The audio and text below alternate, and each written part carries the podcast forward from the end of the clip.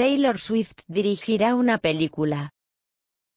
Taylor Swift es una de las cantantes más exitosas de la actualidad.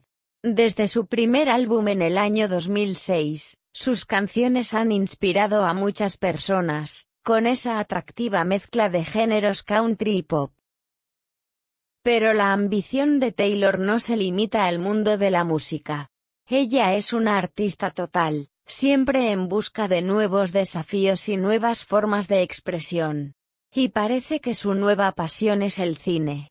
A principios de diciembre, el estudio Searchlight Pictures anunció que va a producir una película dirigida por Taylor Swift. Ella misma ha escrito el guion.